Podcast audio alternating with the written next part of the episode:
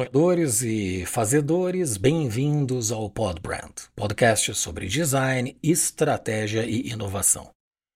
Em 2024, celebramos uma ocasião marcante: os 99 anos do movimento Art Deco, uma força estética que revolucionou o design e a arquitetura.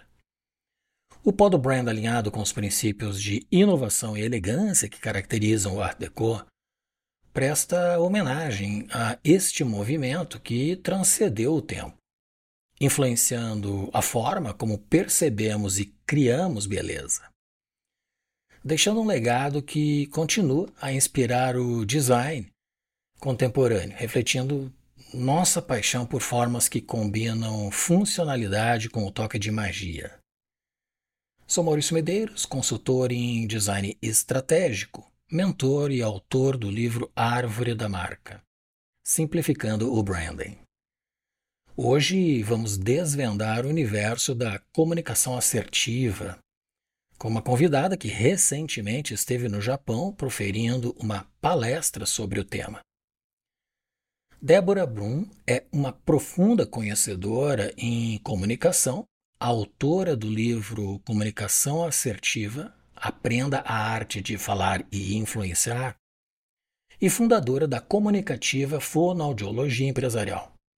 Com mais de duas décadas dedicadas ao aprimoramento da comunicação humana, ela tem transformado a forma como indivíduos e organizações interagem e se expressam.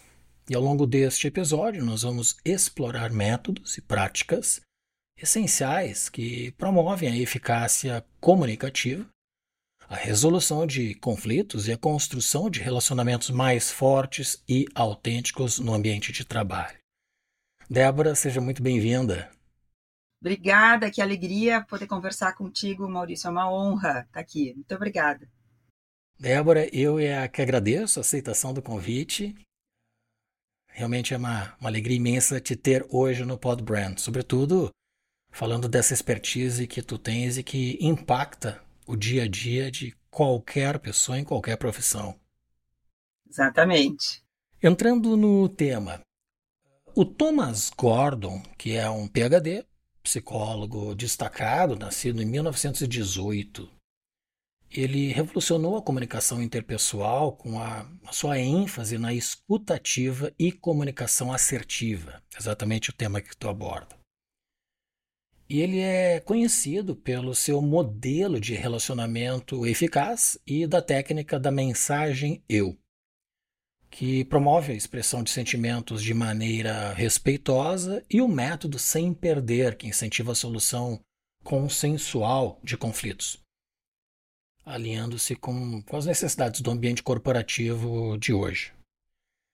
A comunicação assertiva, segundo o Gordon, não se trata apenas de falar com confiança, mas de uma habilidade sofisticada de negociação que valoriza tanto a própria voz quanto a dos outros, buscando um equilíbrio entre expressão e escuta. Então, considerando a rica contribuição do Gordon no campo da comunicação, você poderia compartilhar conosco como o pensamento dele influencia o modelo de comunicação assertiva no teu próprio trabalho, que inclusive repercute num, num belo livro. Além disso, você explora a comunicação assertiva profundamente na tua obra.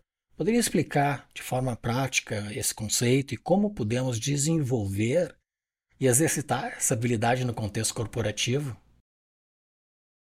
Então, o Gordon ele tem, ele trouxe pilares muito fortes e básicos para uma comunicação assertiva, que o método dele fala, né, de três habilidades importantes, que é a autodisciplina, que como que é, que hoje em dia falamos de autocontrole ou autogestão, melhor do que autocontrole, é autogestão das emoções. Fala da compreensão também através da escutativa, que é um princípio básico, a comunicação assertiva ela é uma via de mão dupla, não é um monólogo, então eu preciso estar atento e ter um interesse genuíno pelo outro através da escuta, que o Gordon falava muito da escutativa, e da expressão, essa capacidade que nós precisamos desenvolver de expressar aquilo que nós sentimos, o que nós pensamos, de uma forma respeitosa e empática. Então, para mim, o Gordon traz um modelo de horizontalidade nessas relações, né? Não tão verticais e sim horizontais, sem o uso do poder, trazendo uma colaboração, uma cocriação. Então, hoje, todos os princípios dele estão ainda muito vivos e tem muito a ver também com a, com a comunicação não violenta, que nós vamos falar logo em breve. Então, a comunicação assertiva nada mais é do que a nossa habilidade que se desenvolve, não nascemos com ela, isso é importante deixar claro. É uma habilidade de poder expressar aquilo que precisa ser dito, aquilo que eu quero dizer, seja os meus sentimentos, as minhas necessidades, de uma forma clara, transparente e respeitosa. Então, é dizer aquilo que tem que ser dito, escolhendo as melhores palavras, palavras que não sejam agressivas ao outro, mas palavras que expressem com clareza aquilo que eu quero dizer, de forma clara e objetiva. É, entender quem é o meu interlocutor, então, ao mesmo tempo que eu falo, eu estou considerando o meu ouvinte, eu adapto a minha fala, eu uso uma linguagem que seja uma linguagem acessível ao meu interlocutor. Então, é um cuidado que eu tenho olhando para mim e olhando para o outro. A comunicação assertiva, ela também passa pela, pelo controle da voz, pelo controle da linguagem corporal, pela escuta. Então, é uma comunicação que nos liberta, eu digo, Maurício, quando a gente aprende que dá para dizer tudo que precisa ser dito sem magoar, né, sem ofender as pessoas e também saindo daquela, daquela posição de submissão e de passividade, a nossa vida se abre, se expande. Eu, eu gosto muito de falar de comunicação assertiva, esclarecendo o que não é uma comunicação assertiva então, quem vive engolindo sapos, aquela pessoa que não consegue dizer aquilo que pensa, ela fica só em diálogos internos, situações que ela não gosta, ela se submete, ou ela se omite, ou ela se vitimiza. Isso é uma comunicação passiva, que nos aprisiona. Eu fico muito preocupada com o que o outro vai pensar, o que o outro vai dizer e guardo para mim aquilo que eu não consigo expor. Do outro lado, tem aquela comunicação agressiva, que é quando eu não tenho papas na língua. Eu digo o que eu penso, sem filtro nenhum. É aquela pessoa que é um trator. Ela atropela os outros. E muitas vezes, quem tem essa comunicação que acha que é sincero, mas é uma comunicação agressiva e desrespeitosa, as pessoas dizem: esse é o meu jeito, eu falo o que eu penso mesmo, eu sou transparente, mas isso não é ser assertivo. Então a gente precisa achar esse equilíbrio de sim, é possível dizer aquilo que pensa e sente, sem ofender, mas também sem submeter. Me chama a atenção o fato que tu mencionaste que esta é uma habilidade que se aprende. E dado a relevância te escutando e, e como isso afeta a vida inteira da pessoa, né? de qualquer de qualquer natureza profissional, inclusive familiar. Sem Isso dúvida. deveria ser assunto de escola, né? deveria ser uma, uma matéria de, de aprendizado na própria escola, como antigamente, na minha época, se tinha educação moral e, e, e cívica. E cívica, é, isso mesmo. Que era justamente dar valor à, questão né, da comunidade, enfim, do respeito às, enfim, à, vida, uhum. não só nossa, mas da alheia, né?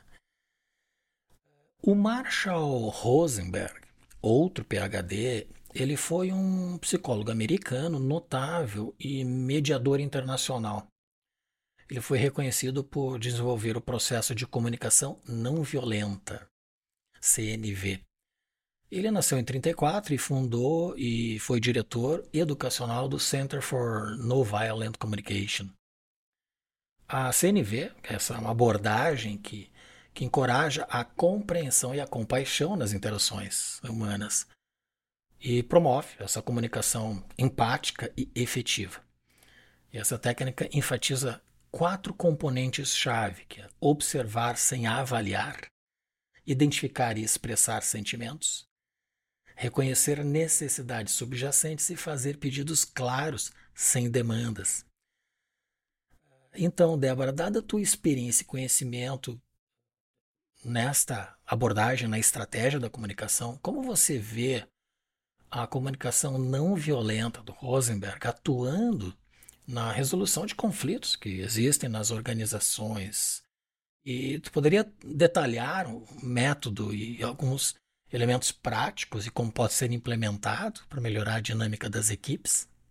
Sim, hoje em dia a comunicação não violenta ela está cada vez mais disseminada nas empresas e eu, fico muito feliz de, de observar que a comunicação é uma necessidade importante que as empresas estão se dedicando e trazendo oportunidades de melhoria. Ela pode ser usada em, em qualquer contexto. Líder e liderado, ela é extremamente importante para gerar conexão, para gerar, estabelecer relações de confiança, o, o momento que o líder precisa dar um feedback, a CNV dá uma base para gerar um feedback mais construtivo e mais assertivo. Em relações de conflito, dá para usar com entre pares também, nas, nos diálogos entre pares, com o cliente, ela é uma ferramenta incrível.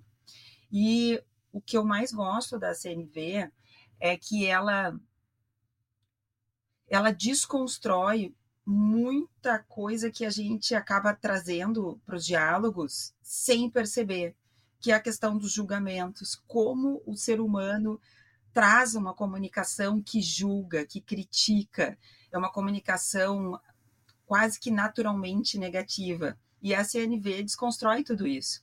Então, o primeiro elemento é olhar o fato e tirar o nosso julgamento, o que é muito desafiador. Então, eu já trago o, por exemplo, quando eu vou conversar com alguém algo que, que não está adequado, eu já trago isso como uma crítica.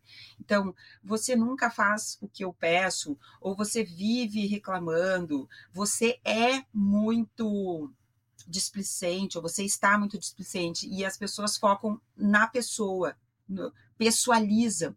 E a CNV traz um olhar sobre o fato. Eu deixo de criticar a pessoa e começo a olhar o fato, a ação, o que, que aconteceu. E aí isso acaba gerando menos resistência, porque no momento que eu critico a pessoa, ela se sente atacada e automaticamente ela vai querer rebater e reagir, ou se defender. E a CNV já, já traz um ar aí de mais um ar mais pacífico, não passivo, mas mais pacífico. Então, olhar e criticar menos. Eu falo de como que eu me senti em relação ao fato e não do eu, eu não vou acusar a pessoa. Então, olhar o, o fato sem julgamento é algo essencial. Depois vem um olhar que hoje em dia ainda é muito difícil, que é olhar para os nossos sentimentos existe ainda uma cultura de que falar de sentimentos demonstra uma fragilidade, quando na verdade isso é o que conecta o ser humano com outro ser humano, é a, eu mostrar as minhas vulnerabilidades. É, a vulnerabilidade hoje a gente sabe que é uma medida de coragem. A Brené Brown fala muito bem nisso. Os líderes que se mostram mais vulneráveis são líderes que se conectam muito mais com as equipes. Então, olhar para o meu sentimento e poder falar dos meus sentimentos, ao mesmo tempo que eu olho o sentimento do outro, eu vou para uma conversa e identifico, é um exercício que eu faço de ver como é que a pessoa está se sentindo. Ela está incomodada, ela está com raiva, o que está gerando essa raiva, o que está gerando esse incômodo. Então, eu mergulho dentro do universo do outro e eu mergulho dentro de mim. Então, exige um autoconhecimento muito grande e também uma empatia muito grande de eu entender o outro. Então, olhar para os sentimentos e depois falar das necessidades, porque atrás, por trás de todo sentimento vem uma necessidade atendida ou não atendida. É isso que gera os nossos sentimentos. Então, quando eu identifico que alguma coisa que a pessoa fez me deixou com raiva, ou me deixou angustiada ou ansiosa, foi porque alguma necessidade que eu tinha não foi atendida. Então, por exemplo, eu precisava que o projeto terminasse na data combinada e o projeto está atrasado. A minha necessidade era de pontualidade de entrega. não aconteceu. Isso está gerando em mim um sentimento. Então eu trago esse sentimento para a pessoa. Olha, fulano, eu estou preocupada, eu estou um pouco ansiosa porque nós precisávamos entregar esse projeto e, e ele não está pronto. Aí vem o próximo passo, que é fazer um pedido. Um pedido não é uma exigência. Um pedido não é uma indireta, um pedido claro e positivo. Nós podemos entregar. O que, que você acha de nós finalizarmos até o final da semana? É possível? Quando você acredita que será possível finalizar? Então, amarra bem. A CNV traz é, essa finalização de um diálogo olhando para uma solução ganha-ganha, que seja boa para mim, que seja boa para o outro. Então, ela pode ser usada em todas as situações aí de, de comunicação nas empresas. É incrível os resultados ele traz técnicas uh, funcionais, então, de Muito. desarmar esse gatilho. Exatamente, de desarmar esse gatilho. E, e, as pessoas tendem a não querer falar abertamente sobre aquilo que incomoda e dão indiretas. E as indiretas não funcionam. Então, por exemplo, eu não gostaria que isso acontecesse de novo. É uma linguagem negativa é bem diferente de eu falar assim, eu não gostaria que isso acontecesse de novo, do que falar daquilo que se espera. Olha, eu espero que da próxima vez a gente consiga alinhar com o cliente para trazer uma resposta mais direta. Então a gente muda o nosso jeito de falar para trazer um resultado muito mais claro e assertivo. É, é, lindo de ver isso acontecer. Como como Mas, eu deveria ter aprendido isso anos atrás. Nós todos. É agora, é desafiador. É falar é fácil, né, Maurício? Mas Sim. quando a gente traz isso para o dia a dia, a gente tem que se policiar demais para não entrar no nosso piloto automático de atacar, de criticar, de falar só sobre aquilo que me incomoda e não ter também uma escuta, porque a CNV parte de um princípio que eu escuto respeitosamente acolho o que o outro também fala. Então não é só eu falar aquilo que eu preciso, é eu receber e acolher o outro respeitosamente também, empaticamente. O, o Albert Mehrabian, que também é um PhD e psicólogo emérito da Universidade da Califórnia, ele é reconhecido pelo trabalho pioneiro sobre a comunicação não verbal. Nascido em 39, a pesquisa dele dos anos 60 resultou na famosa regra do 738-55%, que destaca a importância relativa das palavras, do tom de voz e da linguagem corporal ao expressar sentimentos e atitudes. E essa teoria ela é especialmente significativa quando as mensagens verbais e não verbais são incongruentes Exato. Enquanto apenas 7% do impacto emocional da mensagem ele é atribuído às palavras. Isso me surpreendeu. E 38% são derivados do tom de voz e incríveis 55% da linguagem corporal e expressões faciais. Então eu te pergunto, na era atual, onde a comunicação digital se tornou onipresente, a regra do Mehrabian de 7, 38 e 55% desafiam a nossa habilidade de interpretar corretamente os sentimentos e atitudes de forma precisa. Porque muitas vezes não temos nem a imagem disponível e simplesmente voz. Né?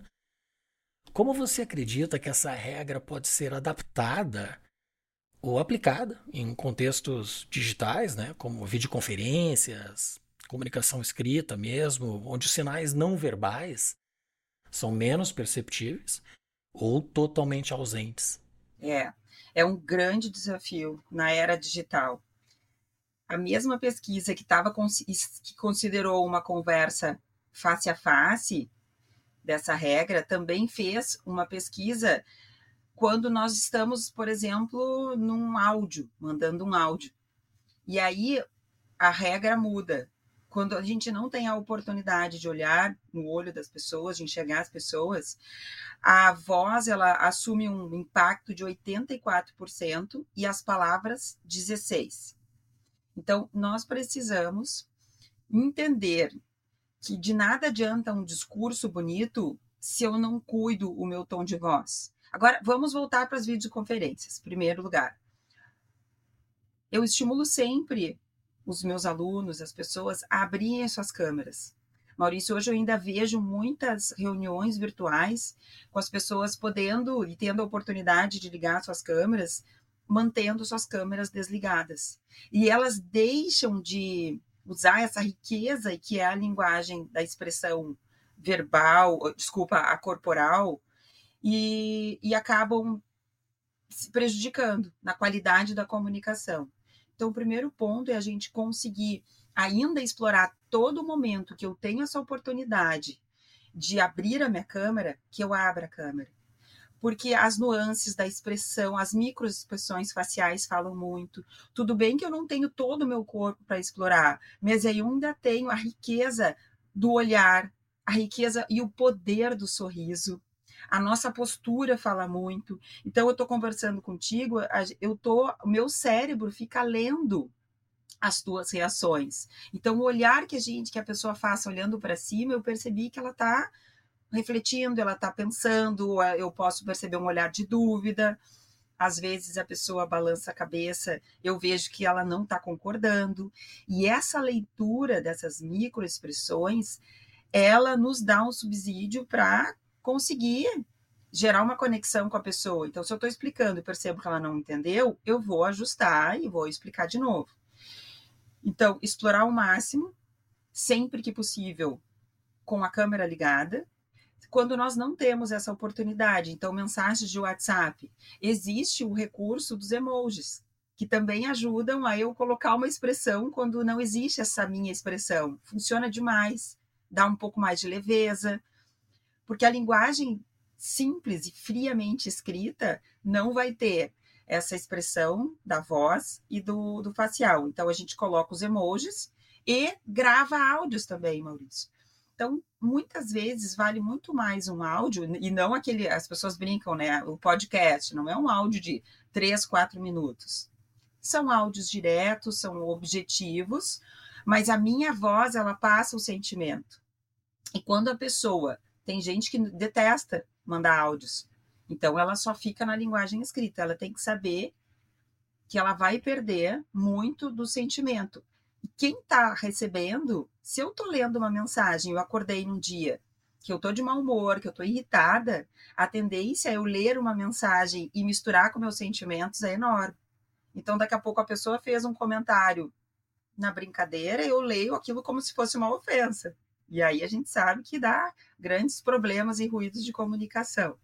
Então, é a gente conseguir explorar ao máximo, lembrando que essa essa, essa pesquisa do Merabian, ela já foi criticada por outros autores, mas Maurício, eu vejo que ela tem muito sentido, porque a nossa linguagem mais primitiva é a linguagem do corpo e da voz. O nenê, por exemplo, o bebê, ele só começa, nós todos crescemos e até o ano de vida nós nos expressamos com o corpo e com o choro, que nada mais é com a voz. As nossas palavras, elas só surgem depois de um ano de idade.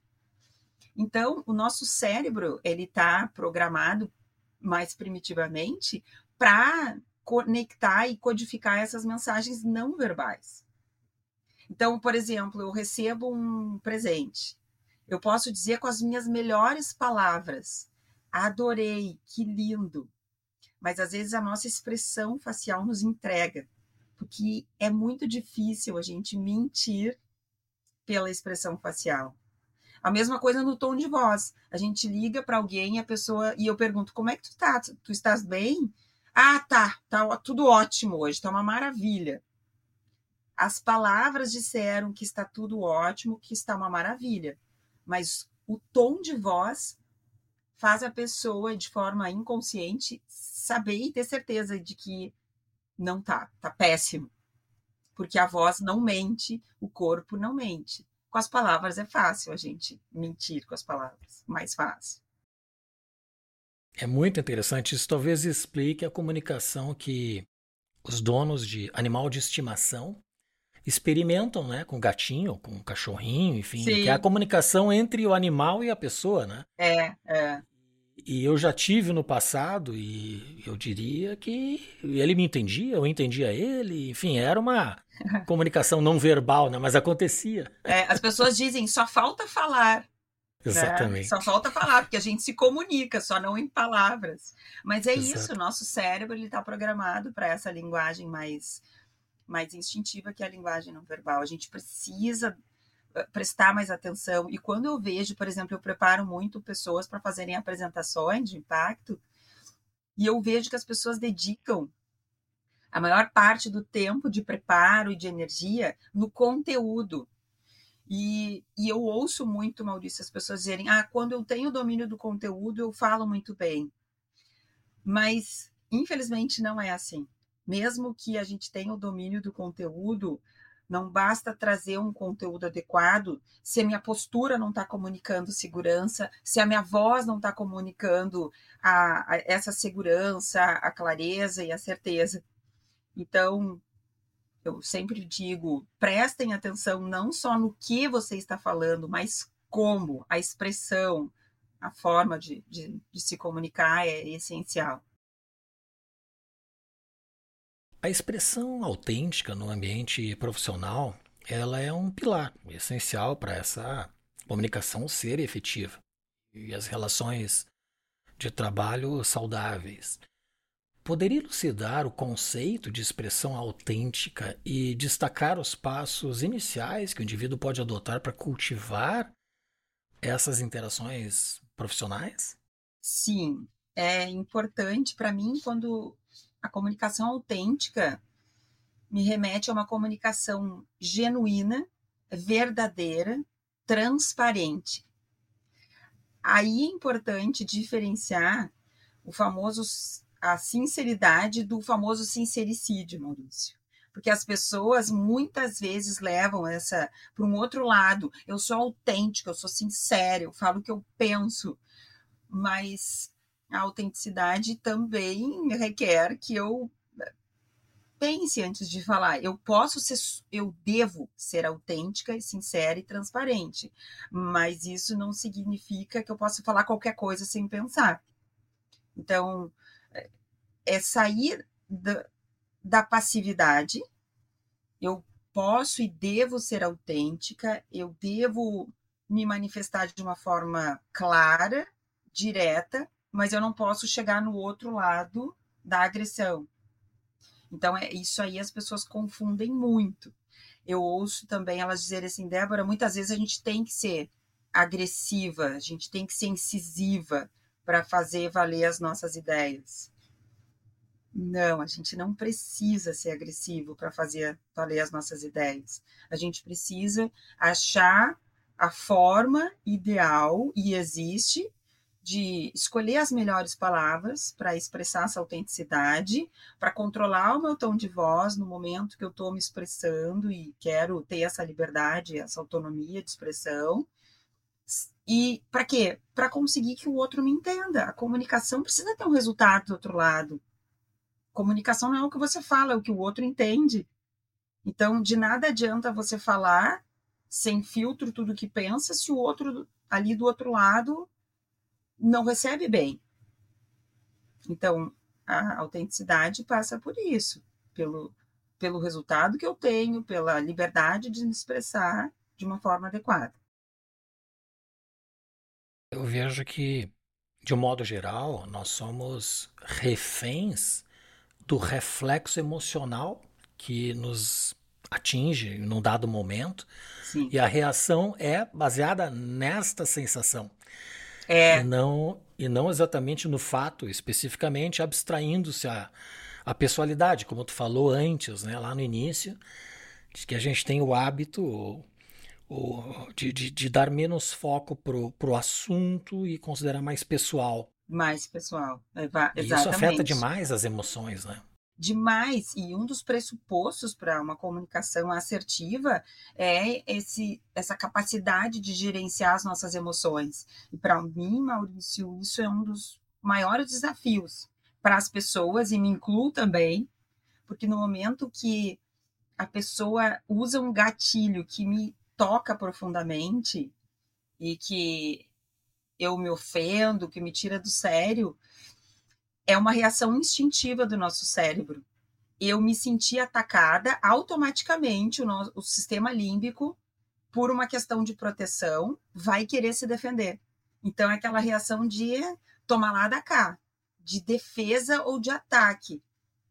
E a gente tem que lidar contra esse nosso instinto animal, e, ao mesmo tempo que eu tenho o sistema límbico, que é o meu sistema mais primitivo, que que trabalha para me proteger, nós temos um cérebro que é mais evoluído, que é o córtex pré-frontal.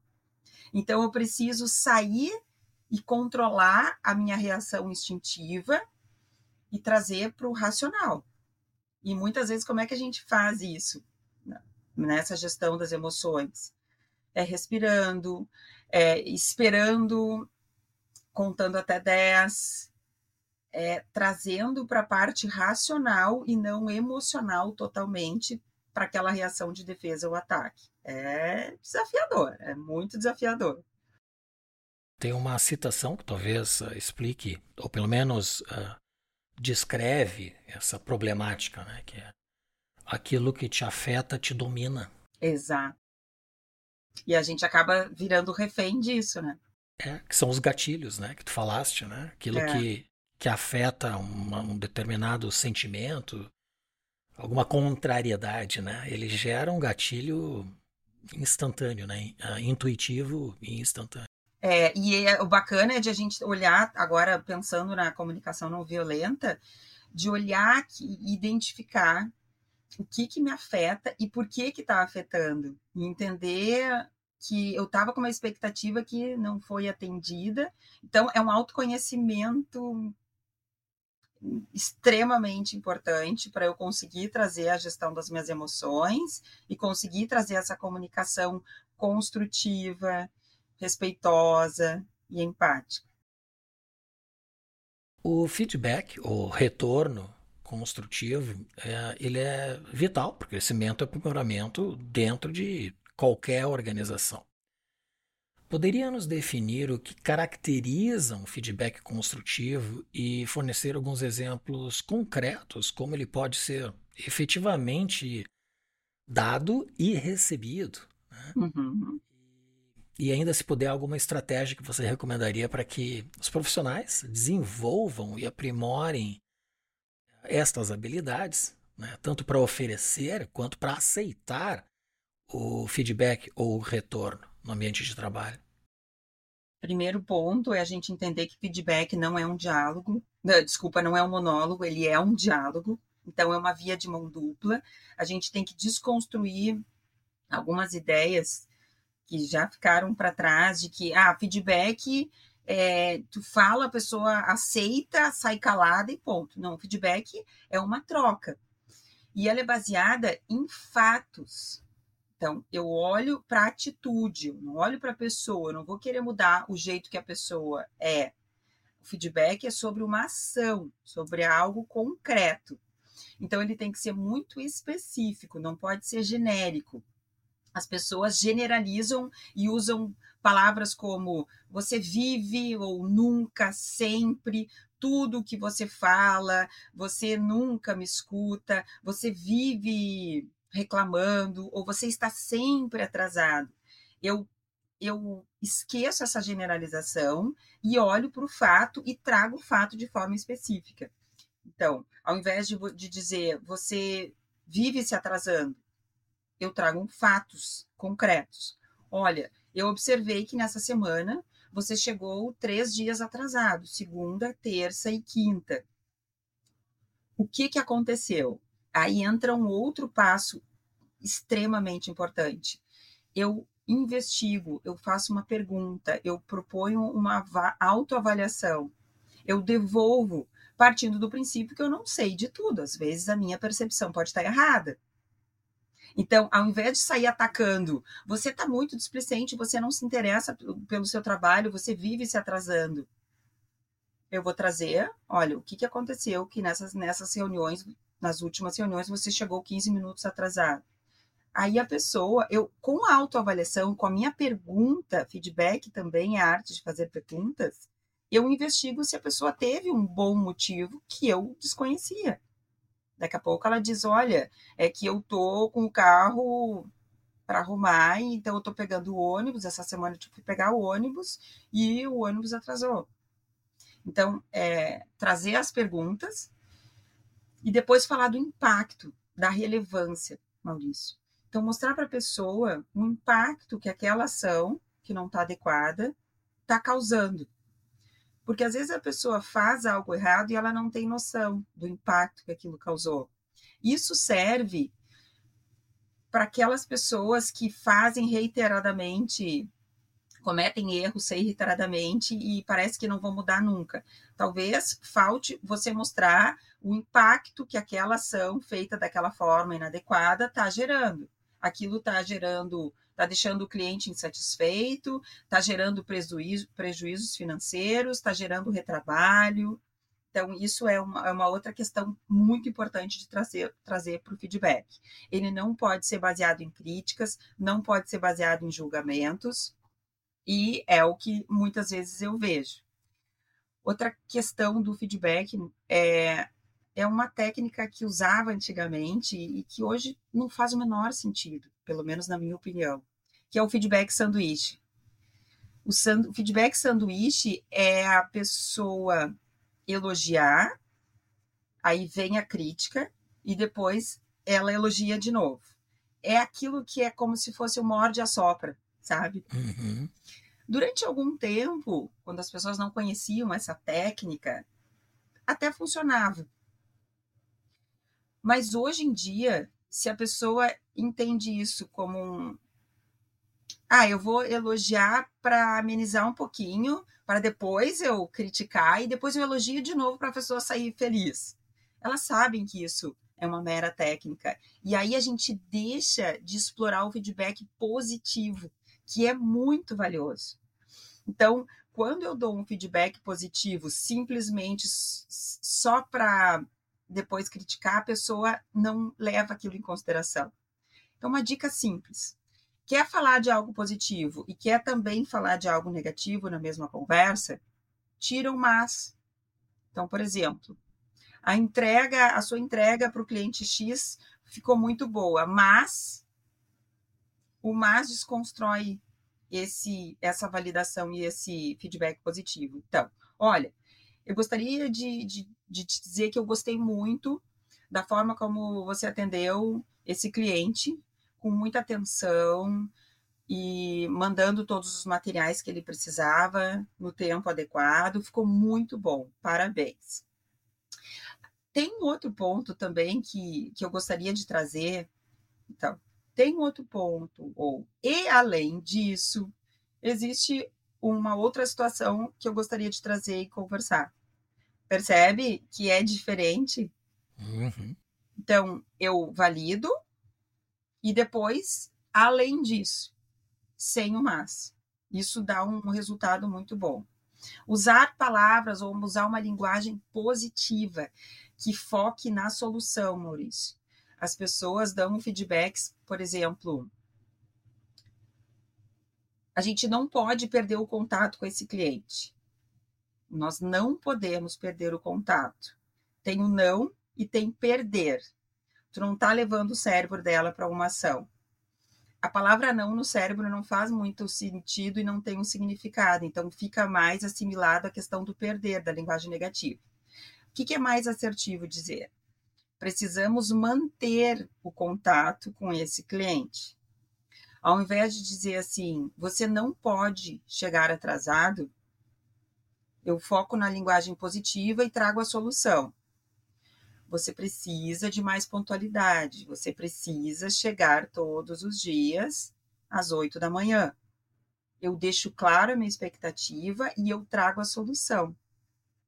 Então, são ajustes que a gente faz na linguagem, cuidando do tom de voz, olhando no olho, que vão abrindo um espaço de um diálogo sem resistências, onde há mais receptividade e mais colaboração. Então, são muitas nuances que a gente precisa cuidar e que dão um resultado incrível. Eu acho que a nossa natureza, ela pede que a gente receba feedback, né? Uma forma de atestar Sim. se o caminho está sendo trilhado de forma correta ou não. É. Se necessita desvios ou não. É, é, precisamos disso. Eu acho que existem muitos líderes que pecam em não dar feedback também para os seus liderados. Verdade, Maurício. Eu lembro de uma fala uma vez eu estava conversando com uma pessoa que ela me dizia assim: eu queria que o meu chefe me dissesse qualquer coisa, que ele até que me xingasse, mas que diga que o meu trabalho está uma droga, mas eu, eu queria ouvir alguma coisa. Então as pessoas elas sentem como se fosse um descaso, é uma indiferença. Sim. Então, é, aquilo me chama, eu me lembro até hoje. Eu quero que ele me diga que está uma droga, mas eu pelo menos quero ouvir dele se está adequado ou se não está adequado. É este teu campo de domínio é instigante e necessário. Né? Eu diria até que, como falei antes, deveria ser matéria de escola. Deveria. E deveria ser uma, uma atividade recorrente de formação nas empresas. Verdade, é verdade. E, assim, a grande maioria dos departamentos de recursos humanos que estão teoricamente responsáveis por trazer soluções que melhorem a, a qualidade do trabalho para todo mundo, eles pecam e nem sequer tocam neste tema. Realmente, eu acho que é uma matéria muito relevante. Muito é, relevante. E agora eu me lembrei falando de feedback, como é importante, as pessoas associam sempre a palavra feedback ao negativo. Ah, eu vou te dar um feedback. Então a pessoa já recebe já fica tensa e nervosa. Mas reforçar a importância do feedback positivo nas relações, na, na conversa de, de, pais e filhos, na, na área da educação, não só na área corporativa. O grupo Gartner, o Instituto Gallup já fez várias pesquisas relacionando equipes de alta performance com feedbacks positivos. E eles verificaram que existe uma relação, uma proporção de 6 para 1. Nas equipes de alta performance, existiam seis feedbacks positivos para um negativo. Então, olha que, que interessante. É desconstruir aquela ideia que eu tenho que chamar sempre que tiver uma crítica. Não, a gente precisa chamar quando existe algo positivo e relevante que a pessoa fez, chama. Às vezes é, são duas frases. Olha, deixa eu te dar um feedback. Parabéns, esse trabalho ficou muito bom por isso, por isso, por isso. E deu. E isso vai elevando a autoconfiança, a autoestima das pessoas, vai gerando times muito mais engajados. Então, para os líderes que querem construir equipes de alta performance, valorizem muito o feedback positivo e não fiquem só no feedback negativo, mesmo que ele seja construtivo, que é importante. Mas olhem um pouco mais para essa questão do, do olhar mais positivo. Certamente. Bem, Débora, nós chegamos no Pinga Fogo, que é uma sessão onde eu, eu desperto aquilo que pode ser a nossa própria essência que transforma ideias em realidade. Essas são três perguntas que eu faço a todos os convidados. Primeira delas, quais são as virtudes do empreendedor de sucesso? O empreendedor de sucesso, Maurício, precisa ter, primeiro, autorresponsabilidade. É saber que o resultado bom e o resultado ruim não dependem externamente de, ai, do, do sistema, do meu colega que não fez, não fica se vitimizando, ele é autorresponsável e busca aquilo que, né, que, ele, que ele almeja. A persistência é importante, porque empreender não é fácil. A gente acha, muitas vezes, as pessoas que começam ou que gostariam de empreender acham que, ah, eu vou ser dona do meu negócio e aí eu vou ter tempo livre. Não, a gente precisa correr atrás e, e é duro. Então, a persistência é importante, que nem sempre vem, vem o resultado que uma pessoa que está trabalhando como empregado tem o, o, salário no final do mês, a gente tem que correr atrás. é ter o foco do cliente, é enxergar a necessidade do cliente e eu trazer soluções que agreguem valor ao meu cliente. Então, antes de eu querer ah, ter resultados e lucro, eu tenho que entender que eu preciso servir alguém, eu preciso resolver os problemas de alguém e isso é o que vai me trazer resultados. Então, para mim, essas são características muito importantes para quem quer empreender e ter sucesso. O que diferencia os sonhadores dos fazedores? A ação, a capacidade de agir. Tem pessoas que sonham, sonham, sonham, mas não, não colocam em prática. E a ação não precisa fazer grandes feitos, né, Maurício? É fazer 1%, mas muito bem feito, aquele 1% a cada dia. É isso que vai trazer as tuas realizações. E a última, o que é design? Essa é uma. Eu fico com. É um desafio falar de design para ti, né, Maurício? Mas eu vou te dizer o que, que me vem na mente quando eu ouço a palavra design. Para mim, design é uma criação, é, envolve o desenvolvimento de um produto ou de uma estratégia com algum fim, que resolva, que atenda também a uma necessidade. Eu vejo design como algo que une uma funcionalidade com o belo. Eu não sei se eu estou falando bobagem, mas vem muito a questão da estética também e junto com a funcionalidade. Então, é isso que para mim vem assim essa palavra design. Perfeito. Muito bem. Nós entramos agora, Débora, numa das nossas sessões que mais apreciadas, é que é a indicação de leituras. Quais livros impactaram a sua trajetória? Então, eu tenho muitos livros e foi difícil eu selecionar aqueles. Selecionar, porque eu não vou ficar falando muitos, mas assim, eu, eu tenho os meus preferidos e eu vou mostrar aqui os meus livros preferidos. Bom, primeiro eu vou falar do meu filho, Comunicação Assertiva, a arte de falar e influenciar, que foram muitos anos de experiência que eu procurei compilar, trazendo muito estudo, muita pesquisa, com a minha parte prática, que eu trago para ajudar as pessoas a terem essa comunicação mais clara, mais autêntica, mais respeitosa. Então, é um livro que eu trago teoria e muitas questões práticas tu traz técnicas que as pessoas possam aplicar no dia a dia muitas, profissional delas. Muitas técnicas de uma linguagem muito simples, assim, o que eu recebo de feedbacks assim com maior frequência é que é um livro de uma leitura fácil, acessível e que tem muitas dicas práticas, estratégias mesmo. Então, não é um livro só sobre teoria e conceitos. Para quem quer falar bem em público, fazer apresentações de impacto, esse é um livro que eu amo, do Carmine Galo, TED Falar, Convencer e Emocionar. Olha só, ele está todo aqui. Eu gosto muito de marcar os livros. E esse é um livro que eu adorei, porque ele faz uma leitura das, das palestras do TED Talks, que é aquele canal incrível de palestras que tem uma duração curta, mas um alto impacto. E ele analisa as palestras que tiveram maior sucesso e ele foi entrevistar também, foi estudar o, o como que as pessoas se prepararam para fazer aquelas palestras de grande impacto e traz aqui muitas estratégias ricas e que nos dá muitos insights, muitos. Então, sugiro fortemente quem quer trabalhar oratória e apresentação de impactos, esse livro, TED, Falar, Convencer e Emocionar. Já me despertou curiosidade intelectual no livro. Ah, ele é fantástico, muito bom. Outro livro aqui se chama Essencialismo, do Greg McKeown. Ele fala essencialismo, a disciplina, a disciplinada busca por menos.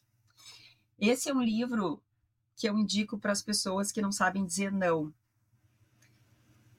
Para as pessoas que querem abraçar o mundo, querem ajudar todo mundo e não têm produtividade, não tem foco. Então, a pessoa faz faz aquilo que é importante para si e faz muitas outras coisas por não conseguir abrir mão e dizer mão daquilo que não é essencial. Então, é um livro que te ajuda na gestão do tempo, na, na produtividade e dizer não. Então, é um livro libertador. Um outro livro que eu indico para líderes, quando eu falo de liderança e de comunicação assertiva, é o livro do Márcio Fernandes, que é um líder que hoje ele tá, ele ele trabalhava como presidente da Electro e hoje ele tem, ele saiu da Electro e fala da, da sua fórmula de gestão que se chama felicidade da lucro. Ele mostra como que ele criou equipes onde na gestão dele eles tiveram na Great Place to Work no primeiro lugar durante cinco anos. É uma coisa incrível como ele fez as pessoas se engajarem. Eles tiveram ali uma na Great Place to Work 96% de pessoas felizes trabalhando nas empresas e aí ele mostra como a comunicação é uma das grandes habilidades e ele usou. Ele saiu da cadeira de presidente, daquela sala do presidente, e foi lidar com pessoas, ouvir pessoas. E aí ele mostra que as pessoas felizes trabalham melhor e trazem mais resultados. E a comunicação, ela está aí nessa fórmula. Um outro livro sobre linguagem não verbal, a linguagem corporal, é do Joey Navarro a inteligência não verbal, que ele, ele coloca os segredos de um agente do FBI para decifrar pessoas sem usar palavras. Então ele faz uma leitura muito muito interessante sobre a linguagem não verbal. Ele coloca a, a experiência deles investigando pessoas e ele mostra como é importante eu observar cada um e não botar todo mundo naquela no mesmo saco. Então, por exemplo, a pessoa ela tá com os braços cruzados, ao invés de eu imediatamente julgar como a pessoa tá resistente, eu tenho que entender se ela se o modo natural dela é assim. A, eu, ele parte do princípio que eu primeiro conheço a pessoa quando ela está relaxada e depois eu identifico os sinais de desconforto. Então é um livro muito, muito interessante. Douglas Stone, Bruce Patton e Sheila Hinn é, falam de conversas difíceis. Um livro maravilhoso, cheio de estratégias, sensacional para lidar com conflitos, conversas difíceis. Ele fala muito também de estratégias e técnicas, maravilhoso. A Bíblia e da comunicação não violenta, aqui do Marshall Rosenberg. Precisa, quem quer melhorar os seus relacionamentos, precisa ler esse livro, maravilhoso. Para trazer resultados, a gente falou do empreendedor e de do sucesso. fazedor e do sonhador, o poder da ação do Paulo Vieira também ele, ele tira todo mundo da zona de conforto. A gente lê esse livro, já fica com um sangue nos olhos de sair da, do papel e já colocar para ação. Livro maravilhoso. E por último, Amo de Paixão, Comece pelo Porquê, do Simon Sinek, que ele mostra como empresas e como líderes podem engajar e inspirar pessoas. E aqui é muito interessante que ele fala claramente a habilidade de a importância de conseguir comunicar o nosso propósito, que é com um bom propósito que as pessoas vão se engajar. E aí tem uma frase do. aquela frase do. Faltou agora. É, Quem tem um bom porquê enfrenta qualquer como. Como? Eu acho que é do Nietzsche. Exatamente. E que depois o psiquiatra que sobreviveu a um campo de concentração. Ah, anos. o Viktor Frankl. O Viktor Frankl depois trouxe essa frase, exatamente, é isso mesmo. Então, quem tem um bom porquê enfrenta qualquer como. Os líderes precisam comunicar muito bem o seu propósito, o porquê daquela ação, o porquê, qual é o principal propósito da empresa para engajar muito bem. Então, isso aqui é muito válido. Esses são os meus de cabeceira, assim, favoritos. Que excelente lista de recomendações. Alguns eu já tenho e já li, mas os outros irei atrás, certamente, vai ser uma leitura muito prazerosa. Um recadinho para quem nos assiste. Para facilitar o acesso de todos, nós disponibilizamos os links destes livros diretamente na descrição. Além disso, eu convido vocês a explorar a nossa seção livro no site podbrand.design. Lá nós reunimos uma curadoria com mais de 250 livros recomendados por todos os nossos convidados. Não deixe de conferir e o link também se encontra na descrição. Débora, eu tenho ainda a pergunta da nossa convidada anterior, que é a Ana Rita Moura. Ela é psicóloga, pedagoga e autora de quatro livros nesta área, e que esteve recentemente no Pod Brand. E ela formulou esta questão sem ter ideia de que seria você a nossa próxima convidada. Então, estamos vivendo tempos muito difíceis no mundo como você tem lidado com a inversão de valores no mundo? Pergunta profunda essa aí, muito, muito. profunda. O que, que eu procuro? Eu procuro não abrir mão dos meus valores, que para mim tem valores que são inegociáveis, né, Maurício? Como a ética, o respeito às pessoas, a família é um valor que para mim é muito forte, seguindo Deus, não a religião, mas Deus para mim é um valor que está em primeiro lugar acima de qualquer coisa. Empatia, a gente precisa hoje nesse mundo em que as máquinas estão tomando conta, que a comunicação também via redes sociais está tomando conta da cabeça das pessoas, o valor humano é muito importante. Então, eu procuro me blindar com esses valores e passando esses valores para as minhas filhas também. A gente precisa se proteger de tudo que está acontecendo hoje no mundo. Muito bem. E se você pudesse fazer uma única pergunta ao nosso próximo convidado, qual seria? Então, eu faço a pergunta assim, o que que o próximo convidado acredita que a inteligência artificial não poderá substituir? Muito bom, interessante. Pertinente questão. Muito bem, Débora. Foi uma honra te ter hoje no Pod Brand, contar com, com a tua presença. Eu te agradeço muito por, por se juntar a nós e se engajar no nosso propósito, que é ajudar as pessoas a alcançarem a sua melhor versão. Muito obrigado de coração por essa aula master. Eu que agradeço, Maurício, foi muito bom. Tu trouxeste aí pontos extremamente importantes para a gente conseguir conversar e trazer para as pessoas pensarem e refletirem um pouco no seu dia a dia. Muito obrigada pela oportunidade. Um sucesso aí no Pod Brand. Muito bem, até breve. Para continuar se inspirando e explorando mais histórias de transformação e crescimento, Visite o nosso site podbrand.design, onde você encontrará todos os episódios e a curadoria dos livros recomendados pela Débora e por todos os outros convidados. Não se esqueça de se inscrever e compartilhar este episódio, para que mais pessoas possam também se beneficiar dessa jornada de aprendizado e autodescoberta. Nos vemos no próximo episódio, aqui no Podbrand, o podcast do design.